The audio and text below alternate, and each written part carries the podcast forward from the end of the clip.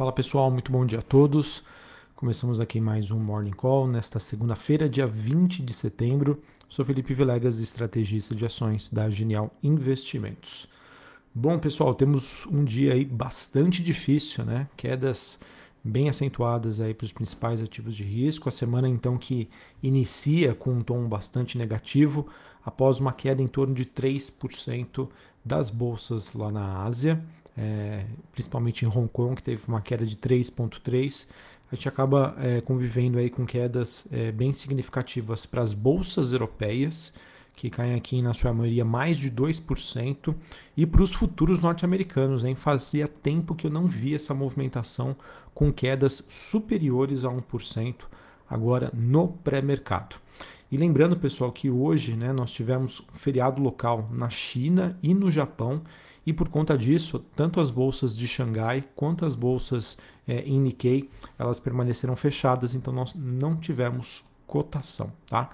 É, olhando aqui para o desempenho das, das bolsas europeias, como eu já disse, né, Londres caindo 1,7%, Paris na França caindo 2,2%, Frankfurt na Alemanha caindo 2,3%, olhando para os futuros norte-americanos, o S&P futuro caindo 1,2%, Dow Jones caindo 1,5% e a Nasdaq caindo 1%.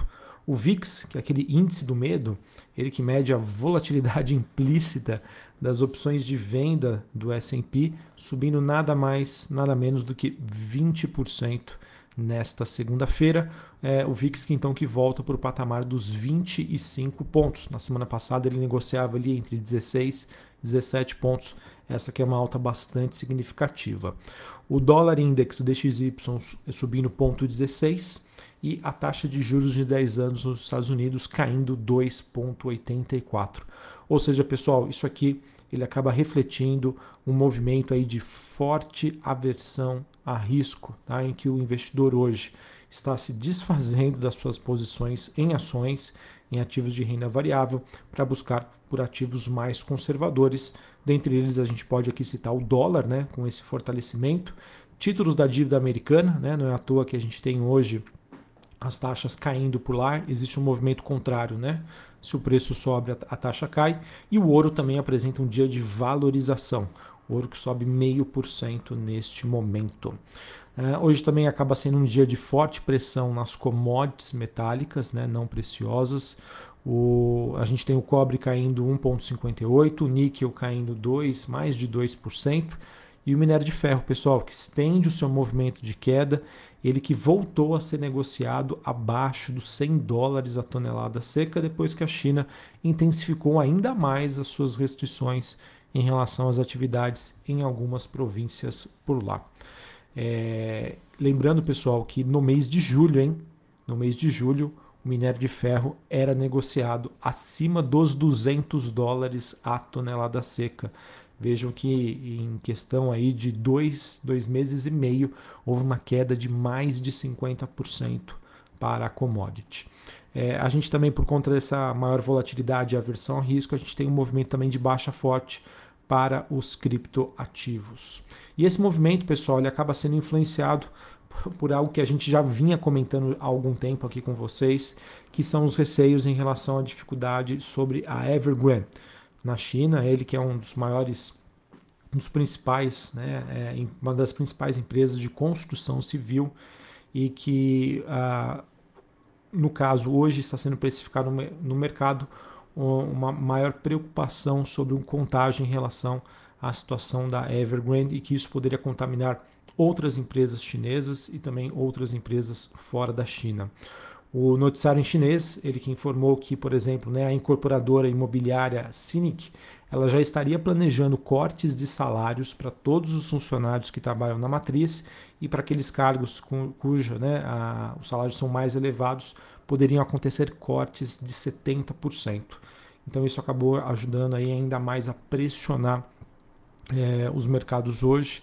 Uh, sobre um tema né, que eu já vinha comentando com vocês, é, falava até que o mercado estava ignorando essa situação, é, não sabia se a gente teria contágio ou não para outros setores, para outras bolsas, mas infelizmente, pessoal, esse contágio vem acontecendo, tá? E hoje a gente, infelizmente, acaba enfrentando aí um dia de bastante volatilidade e bastante temor em relação aos ativos de risco. Uh, que mais? Hoje também nós tivemos uh, na Alemanha divulga a divulgação dos dados de inflação ao produtor, que é o PPI. É ele que teve uma alta de 1,5% no mês de agosto. E se a gente levar em consideração a alta anual, ela já é considerada a maior desde dezembro de 1974 na Alemanha. É, isso acaba se traduzindo aí dentro de uns dos problemas que a gente já também vem compartilhando dentro das cadeias produtivas causadas aí pela terceira onda da Covid-19. Bom, pessoal, sobre Estados Unidos, né, apesar do dia mais tenso hoje, lembrando que nesta semana a gente tem aí a tão esperada e aguardada reunião de setembro do Fed, né, que está marcada para acontecer é, terça e quarta-feira.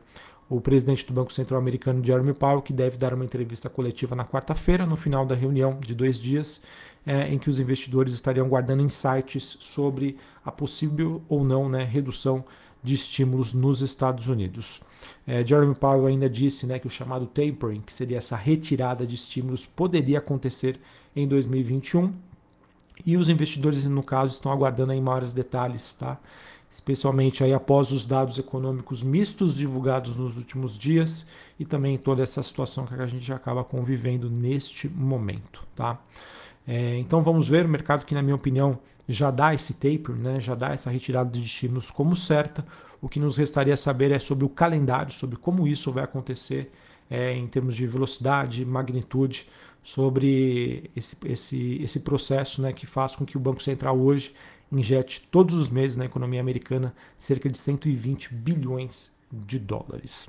Uh, também temos informações em relação à pandemia da Covid-19 nos Estados Unidos.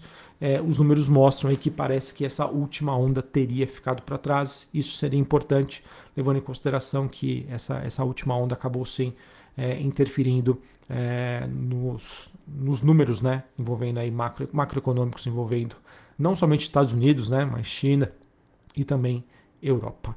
Assim, pessoal, é, temos um cenário aí bastante complicado.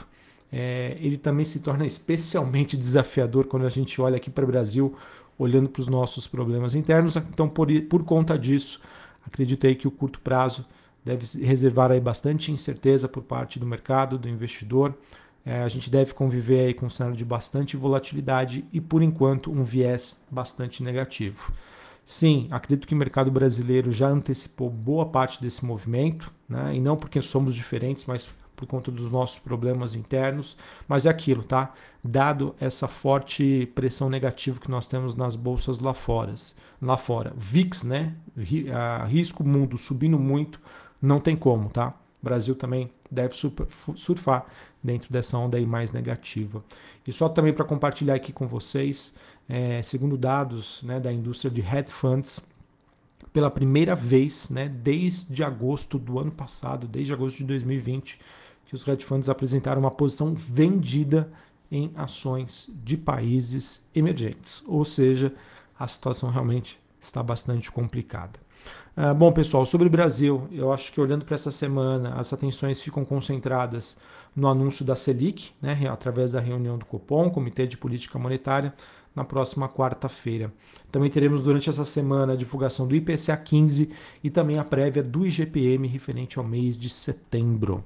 No campo político, né, o mercado que aguarda a repercussão do anúncio da semana passada em relação ao aumento do IOF, tanto na tramitação do Auxílio Brasil, quanto também no Tribunal de Contas da União, que irá avaliar se a medida irá avaliar essa medida enquanto solução para a questão fiscal gerada aí pelo aumento do valor do programa de transferências de renda, né, o Auxílio Brasil.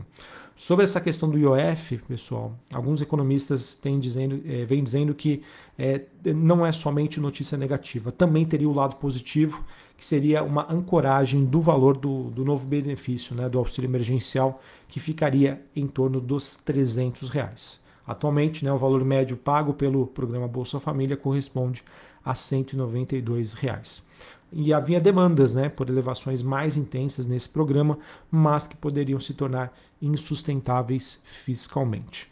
É, além disso, nós temos o governo negociando com o Congresso e também o Judiciário parte dos precatórios fora do teto de 2022. Né? Seria uma única vez, é, depois, a partir de 2023, ele voltaria para o teto. Vamos ver, pessoal, novamente, é, essa questão aí fiscal é um problemão aqui para o Brasil e isso, sem sombra de dúvida, deve manter os nossos ativos pressionados.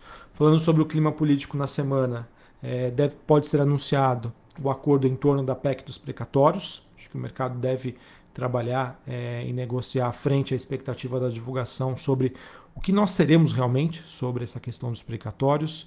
A Comissão da Reforma Administrativa pode votar aí parecer do deputado Arthur Maia. Entre os pontos mais criticados pela oposição estão as regras para contratações temporárias e os instrumentos de cooperação com a iniciativa privada. Essa votação do parecer que ainda está, está dependente essa semana de um novo texto, mas a expectativa é que seja votada ainda essa semana. Uh, também temos a Câmara analisando a urgência para desoneração da folha de pagamento. No Senado pode ser votado o marco das ferrovias, então notícia que pode impactar nas ações da Rumo. Uh, nós temos também o, o, senador Renan Calheiros apresentando aí o seu relatório final da CPI da pandemia da Covid-19, ok? Uh, enfim, não sei se comentei anteriormente, pessoal, mas em relação à decisão sobre taxa de juros aqui no Brasil, Hoje a Selic está em 5,25 ao ano. Há uma expectativa de que é, exista aí um aumento de um ponto percentual, ou seja, a Selic vá para 6,25 ao ano. O mercado que nas semanas anteriores estava precificando uma alta entre 1,25% e 1,5%, mas depois das declarações na semana passada do presidente do Banco Central, Campos Neto, ele meio que direcionou, ele, na minha opinião, antecipou o comunicado de que haverá uma alta de 1%. Então vamos acompanhar, não necessariamente a divulgação da taxa de juros, mas como vai ser o comunicado, né? como vai ser a ata do Compom frente a esse novo cenário. Bom, para encerrarmos aqui falando sobre o noticiário corporativo, tivemos a S Brasil, ela que aprovou a realização de um follow-on, além de uma, uma distribuição secundária por parte do BNDES Participações, isso que é essa oferta que poderia alcançar 1,8 bilhão de reais. Tivemos a Embraer assinando um acordo com a Allianz Airlines para fornecer suporte é, material aí para frota né, de transportadora de E190S, notícia positiva para a Embraer. Uh, também tivemos a ENG e a Soma, elas que anunciaram o fechamento né, da operação envolvendo as duas empresas então, por conta disso, a partir do pregão desta segunda-feira, dia 20 de setembro, as ações da Ering não serão mais negociadas. Né? Para quem é detentor das ações da Ering, ele passa a ser negociado via é, as, o ticker né, Soma 3. Uh, tivemos a Rumo assinando o contrato para construção, operação, exploração e conservação de uma ferrovia no Mato Grosso. Essa ferrovia que conecta de modo independente os terminais rodoferroviário de Rondonópolis, a Cuiabá e a Lucas do Rio Verde. Esse investimento que é estimado entre 9 a 11 bilhões de reais, tá bom? E também nós tivemos a Ambipar anunciando o IPO da, de uma empresa de ESG, é, meio mesmo em frente, né, um cenário bastante desafiador. A empresa aí deve lançar um IPO de uma das suas subsidiárias. Bom, pessoal, acho que para finalizar era isso que eu queria trazer para vocês. É, infelizmente, eventos China trouxeram, estão trazendo né, muita volatilidade para o mercado. É, as bolsas estão caindo lá fora, os índices de volatilidade, né, os índices de risco estão subindo forte. Então, dificilmente o Brasil fica fora dessa, tá? Mas é aquilo, tá? Acredito que é, existe uma possibilidade de, por conta de nós já estarmos descontados, que a gente tenha um menor impacto frente a essa movimentação muito forte que a gente acompanha lá fora. Outra questão que eu queria comentar aqui com vocês é que, para mim, me assusta né, a velocidade do movimento de queda que aconteceu no minério de ferro. E é o que eu sempre compartilho com os investidores. Tudo que sobe ou desce muito rápido, pessoal, é, mostra uma, digamos, uma irracionalidade do mercado.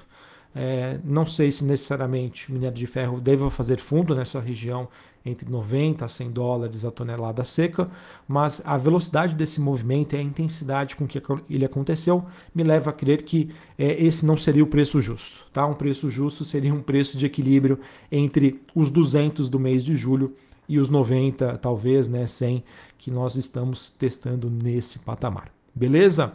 Um abraço a todos, uma ótima segunda-feira para vocês e até mais. Valeu.